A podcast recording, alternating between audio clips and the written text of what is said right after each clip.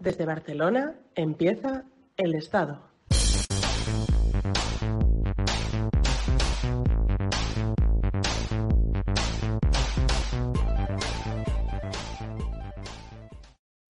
Un saludo a todos. Hoy contamos con Miki Delas, capitán de la selección española de hockey hierba. Ha sido olímpico en Londres 2012, en los Juegos de Río 2016. Un saludo, Miki. ¿Cómo estás? Hola, ¿qué tal? ¿Cómo estás? Muy bien. En tu palmarés parece que has jugado en el mejor club del mundo, como es el Fútbol Club Barcelona, y además en el mejor club de, de España de hockey hierba, que ha sido el Athletic de Terrassa. Has jugado en Bélgica. ¿Cómo, cómo valoras esta, esta trayectoria que te ha llevado hasta la capitanía de la selección española? Bueno, pues la verdad, eh, muy, muy contento, muy orgulloso. La verdad, ha sido muchos años que llevo jugando a hockey. Eh, empecé desde bien pequeño en el Barça, como muy bien dices. Y bueno, pues a lo largo de mi trayectoria, pues siempre tenía un, un sueño, ¿no? Que, que, era participar en los Juegos Olímpicos. Y bueno, pues eh, por suerte lo pude hacer en, en, en Londres y fue una experiencia brutal en la que bueno pues eh, decidí seguir apostando por el hockey a pesar de que no es un deporte profesional al menos aquí en España y bueno se me llevó a jugar en Bélgica donde sí que se considera un deporte profesional. Y después de Río 2016 pues ya cerré un poco la etapa esta en, en Bélgica y decidí volver a la que la que es mi casa que es otra vez en, en Barcelona. Y bueno, pues eh, quizá alargar un poquito más, ¿no? He tenido la suerte de, tanto mi entorno, mi familia como, como mi posición laboral me lo ha permitido y estoy uh, ultimando mi carrera para poder poner el colofón en lo que inicialmente iban a ser los Juegos en, en Tokio 2020 y ahora pues eh, pensando en Tokio 2021. Es lo que quería comentar, cómo, ¿Cómo ha afectado este, el COVID? Ha afectado en todos los entornos de nuestra vida, por supuesto también en el deporte.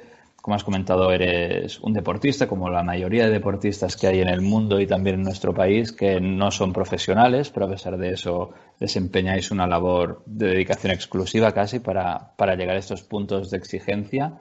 ¿Cómo, ¿Cómo crees que afecta eso a la preparación de unos Juegos Olímpicos que se retrase un año?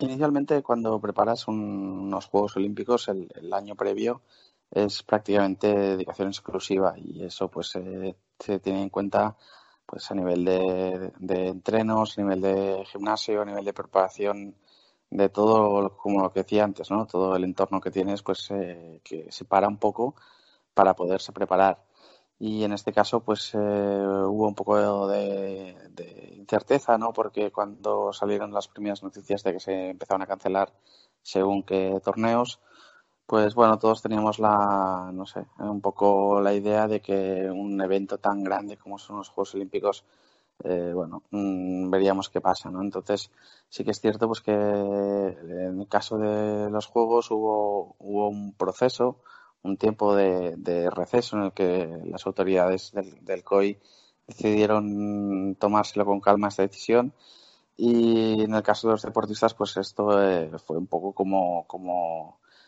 verlos todos desde la barrera, ¿no? Porque tampoco podíamos hacer nada, la situación pues tampoco era la idónea porque no nos pudimos preparar de la manera que queríamos y al final pues lo más sensato y lo mejor para todos es eh, esta decisión que se tomó, ¿no? Eh, eh, sí que, como decía antes, unos Juegos Olímpicos lo es todo para un deportista, pero bueno, pues lo primero es la salud, el bienestar y no había una, una posibilidad, ¿no? O sea, no, no nos entraba en la cabeza que, no fuera otra cosa que aplazarlo, ¿no?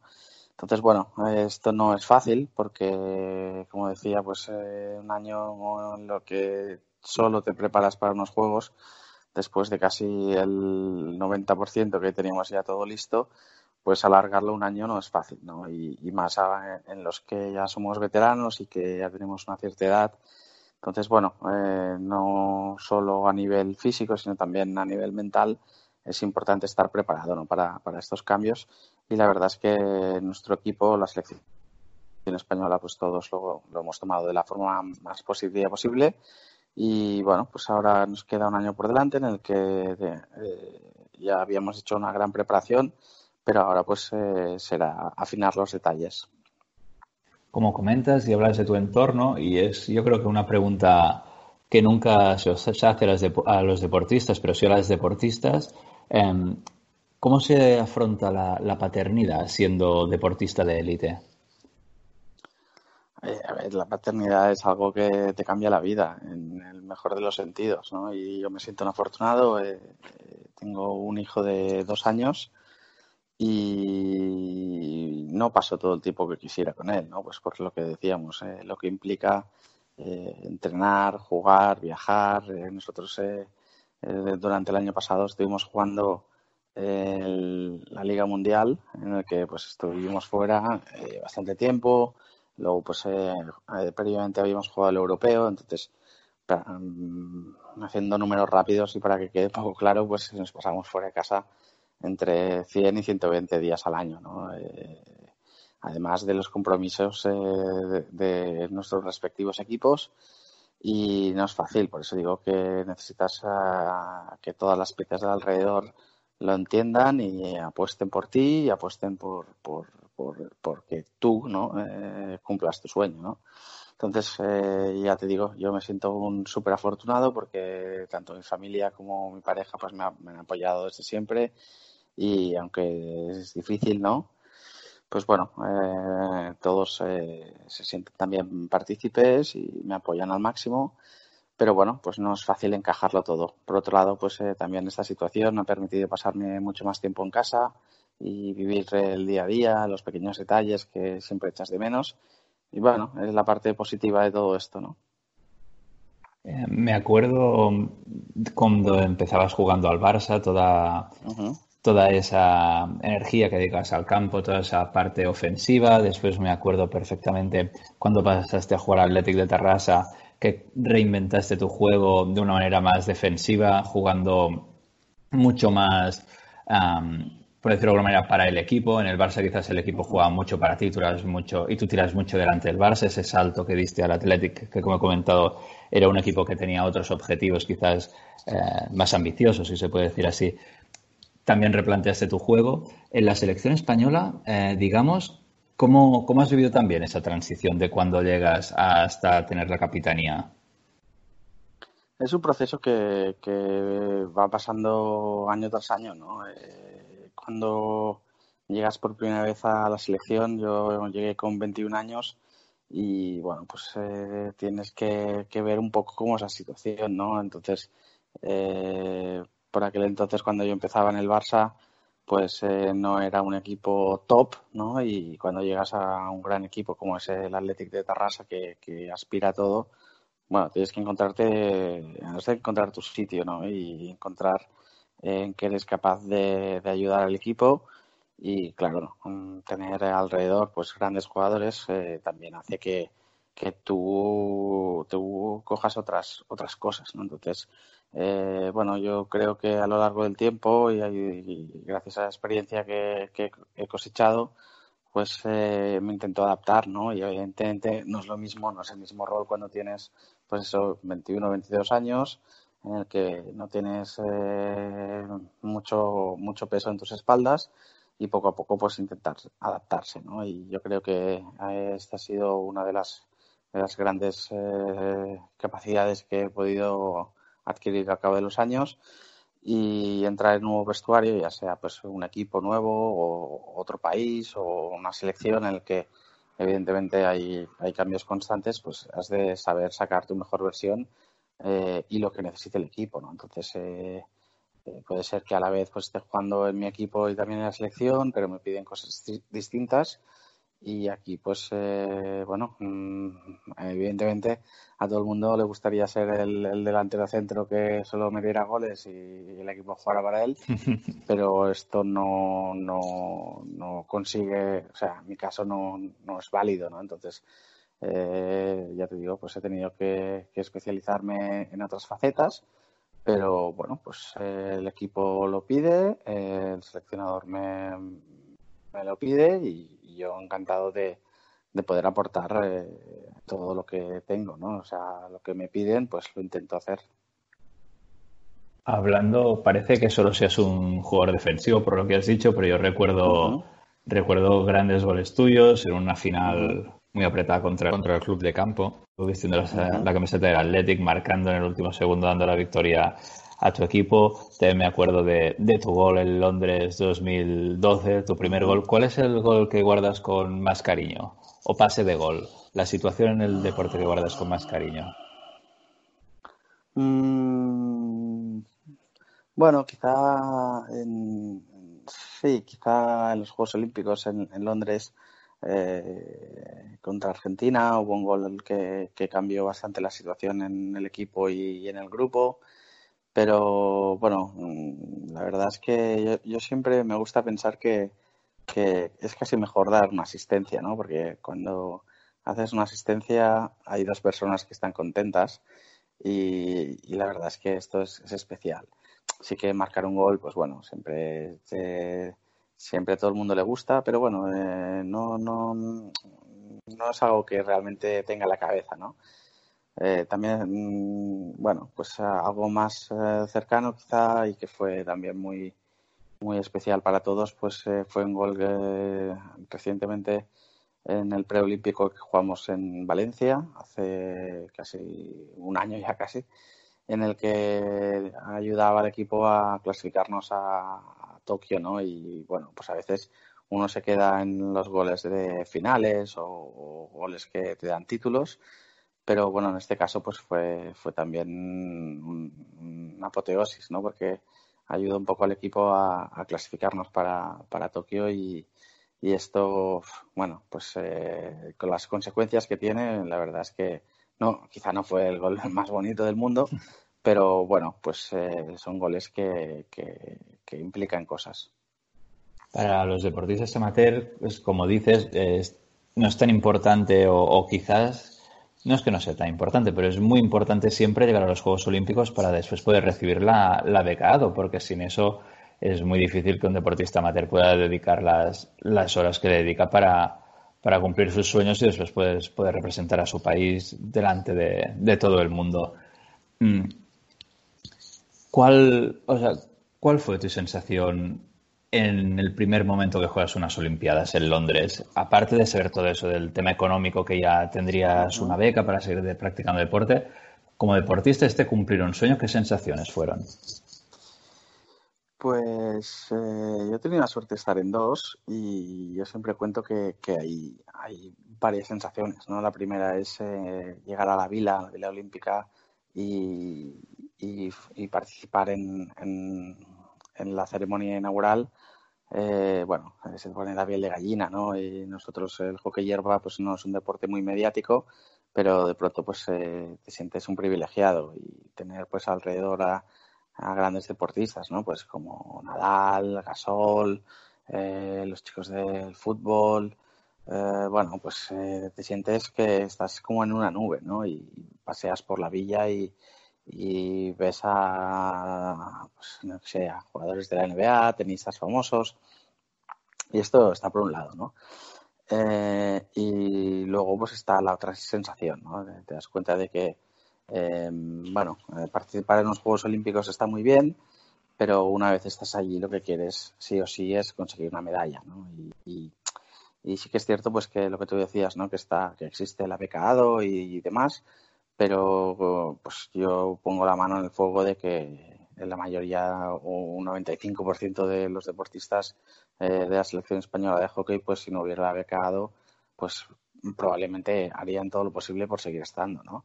Eh, sí que es cierto que el deporte está cambiando mucho y nosotros, pues como decía inicialmente, dedicamos muchas horas y esta becado es más bien como, como un complemento, ¿no? Eh, el deporte pues exige mucho y, para poder exigir pues necesitas cubrir eh, pequeñas ayudas, ¿no? Porque es que si no sería inviable, porque claro, si no los jugadores a partir de los 24, 25, 26 años dejarían de jugar a hockey porque eh, necesitas eh, vivir, ¿no? Como quien dice.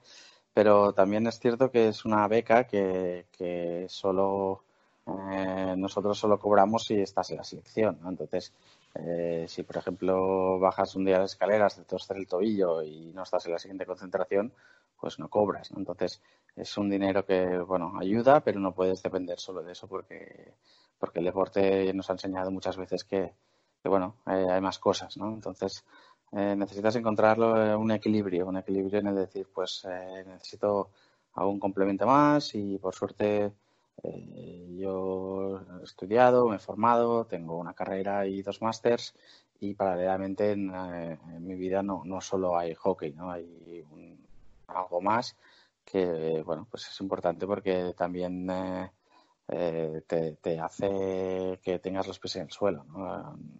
Si fuera, no sé, si fuera un jugador de fútbol que cobrara millones y millones, pues no, yo quiero creer que no, que no me hubiera cambiado, pero no sé si, estaría trabajando, ¿no?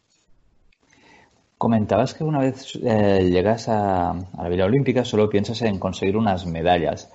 ¿Realmente los equipos que llegan a unos Juegos Olímpicos hay tanta diferencia entre unos u otros? O dicho de otra manera, ¿cuál es el, cuál es el diferencial que hace que un equipo termine logrando el oro o la plata, porque entendemos que todos llegáis físicamente en un estado eh, perfecto casi. O sea, el factor mental, ¿qué papel juega en este punto? A ver, hay muchos factores. Eh, por un lado, pues eh, está el talento, está, eso está claro. luego también los medios, las fichas. No es lo mismo si tienes eh, 400.000 jugadores que juegan en tu país que si, por ejemplo, en España pues tenemos eh, 18.000 fichas, ¿no? Entonces, bueno, eh, está claro que de, la cantidad eh, sale la calidad, eso por un lado. Por otro, pues también eh, el componente geográfico cambia, ayuda mucho, ¿no? Porque en caso de grandes potencias como Holanda o Bélgica, pues eh, además de que tienen muchísimas fichas, pues también eh, pueden entrenar dos, tres veces por semana todos juntos, ¿no? Esto es un handicap que aquí en España, por ejemplo, también tenemos. Eh, pues claro, tenemos jugadores que son de Bilbao, de Barcelona, de Madrid, otros que están en Holanda, otros que están en Bélgica, entonces no podemos tener este contacto semanal que tienen en otros países, ¿no? Y entonces la forma de prepararse también, también varía pero bueno, pues eh, un poco todo, ¿no? No, no, no es que sea realmente que, por ejemplo, ahora Bélgica que está en un momento, un momento brutal, pues no es solo psicológico, ¿no? Pues hay muchas, muchas explicaciones. También es cierto que, que bueno, en, en Bélgica es un deporte profesional en el que tienen un poder de atracción brutal para jugadores de todo el mundo. Entonces, en su mismo país, constantemente están jugando partidos de alto nivel. Esto, por ejemplo, en España no, no sucede. Entonces, claro, hay una serie de variables que hace que un país vaya creciendo, vaya evolucionando. Eh, cuando tienes éxito, pues eh, atraes a más eh, recursos, más jugadores, más sponsors, más, más staff, más pequeños detalles que van sumando, sumando, sumando. Y al final, pues sí que es cierto que es un partido de 60 minutos, ¿no? Y, cualquiera puede ganar. Pero bueno, pues eh, yo creo que a pesar de todo esto, nosotros España mm, somos siempre un, rival que, siempre hay que tener en cuenta. A día de hoy, pues quizá hay dos equipos, desde mi punto de vista, que son Australia y Bélgica, que están un escalón por encima de los demás. Pero luego hay un grupo de 6-7 en el que estamos nosotros en el que nosotros en un buen, muy, en un buen día podemos ganar a cualquiera, ¿no? Entonces, eh, claro, eh, en los Juegos Olímpicos es importante que este buen día pues sea en el momento clave. Y bueno, pues eh, de aquí está claro que, que, depende de muchas cosas. Como comentas, en España solo hay 18.000 fichas, la mayoría concentradas en Cataluña, para ser más exactos en Tarrasa, donde se concentran pues dos de los cuatro grandes clubes que hay en España. ¿Cuál crees que es el, secreto del éxito del hockey hierba en España? Porque con tan pocos recursos y tan pocas fichas puedes competir contra potencias como podría ser Alemania, que tiene miles de fichas más, o eso, como has dicho, Holanda, Bélgica. Mm, no hay una explicación que realmente dejen satisfechos a los analistas, pero yo creo que hay un componente en el ADN del, jugador español que, es que somos muy competitivos. Eh, tenemos mm, jugadores muy técnicos y, aparte pues que somos un bloque muy sólido, ¿no? en España tiene una gran tradición a nivel de deportes de equipo y este gen, este ADN, pues eh, lo sacamos, ¿no? Y, la verdad es que en muchas veces ni nosotros mismos nos damos cuenta de, lo que hacemos, ¿no? Pues eh, lo que tú dices, eh, solo con 18.000 fichas, de las cuales muy pocas son de jugadores que están en primeros equipos de División de Honor y estamos compitiendo contra, contra países que, bueno, doblan y triplican la gente y practicantes. Entonces, eh, sí, es una cosa que, está ahí, pero que tampoco, tampoco te hace ganar nada, ¿no? O sea, el hecho de que un equipo como España pues eh, tenga menos fichas, eh, tú empiezas el partido y, ya, bueno, la bola empieza a girar aquí, eh, son 18 contra 18, ¿no? Y, bueno, estamos haciendo las cosas bien y, evidentemente sabemos que, que, nos queda, pero también somos conscientes de que en los Juegos Olímpicos pueden pasar cualquier cosa y que nosotros nos preparamos para conseguir una medalla, está claro. En condiciones normales estarías ya partiendo para Japón, si no estarías ya en Japón. Sí, sí, sí, estaríamos ya en... Bueno, también es, eh, también eh, mira, aprovecho y también te explico otra cosa, que también es la incertidumbre, ¿no? Porque eh, nosotros nos hemos clasificado como, como país, nos hemos ganado el billete para Tokio, pero también eh, somos una selección. Entonces somos un grupo de 25, de los cuales solo 16 van a los Juegos Olímpicos. Entonces, esto también ahora, pues precisamente ahora estaríamos en, este momento que a nadie le gusta pasar, ¿no? que es cuando el seleccionador tiene que decidir, decidir qué 16 se lleva.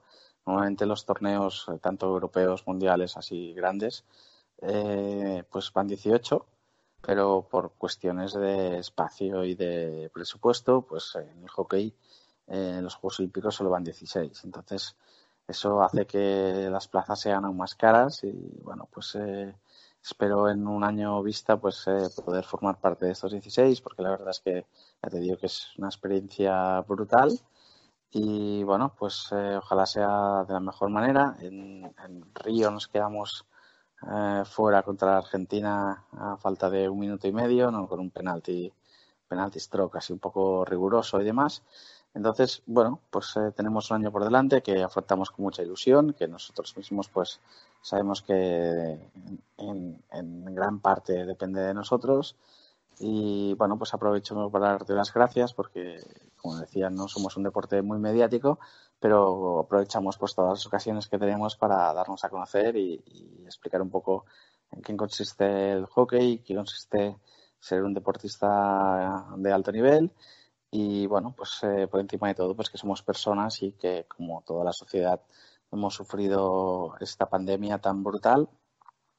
Pero bueno, hay que intentar salir adelante de la mejor manera, pues eh, eh, examinar qué es lo que ha sucedido, que, también hay cosas positivas, pues como decía en el caso de la familia o, nuevos retos que puedes tener hacia adelante, pues con ilusión y con coraje y ojalá pues que todo esto pase rápido y poco a poco pues eh, nos podamos volver todos a la normalidad y, volver a, dar las gracias a todos los sanitarios, ¿no? que son los que se han puesto el país a las espaldas y nos han ayudado a, a salir adelante de la mejor manera y, bueno, pues eh, a pesar de que ha sido crítico y que ha habido muchas muertes que todos lamentamos, pero yo creo que, bueno, pues eh, hay que seguir adelante de la mejor manera posible. Pues muchísimas gracias. Esperamos que dentro de un año te acuerdes de nosotros cuando estés desfilando por la inauguración de, Tokio. Y, nada, has comentado que un pase eh, de gol lo celebráis entre dos, pero yo recuerdo algún gol tuyo que, lo celebraba todo el estadio y más allá. Pues muchísimas gracias, y un fuerte abrazo. Buenas noches. Vale, vaya bien. Un abrazo. Chao.